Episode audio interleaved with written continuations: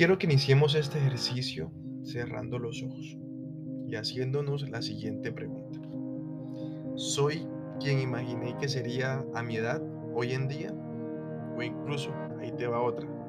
Creo que voy por buen camino hacia el cumplimiento de mis sueños. A ver, estas y muchas otras preguntas que tenemos a diario nos obligan a reevaluarnos, a reformar nuestro pensamiento, de tal manera que nos demos cuenta que el tiempo que perdemos es gigantesco, que sin darnos cuenta perdemos el rumbo, que creemos que ese mismo tiempo es eterno y que siempre estaremos aquí. Y lo que pasa es que terminamos olvidando nuestros sueños, esos sueños que escribimos de niños en algún momento de nuestra vida, un proyecto de vida, un papelito, que ya ni sabemos dónde está, que se perdió en el tiempo y en el espacio. ¿Aún lo recuerdas? Entonces hoy, ahora mismo, ya quiero decirte que es buen momento para recomenzar. Es buen momento para iniciar a convertir esa visión tuya en realidad. Y si crees que no tenías una visión clara hasta ahorita, pues no importa. También es momento de diseñarla. Es buen momento de diseñarla.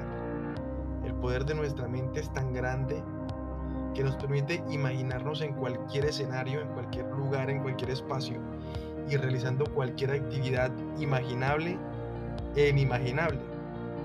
¿Cómo sería tu versión feliz? Tu versión de que sí lo pudiste hacer, esa versión de que sí cumpliste tus sueños, ¿cómo sería? Si sonreíste con lo que te respondiste mentalmente, es porque vas por buen camino, porque te lo estás gozando. Estás aprendiendo, te estás equivocando, te estás cayendo y te estás levantando.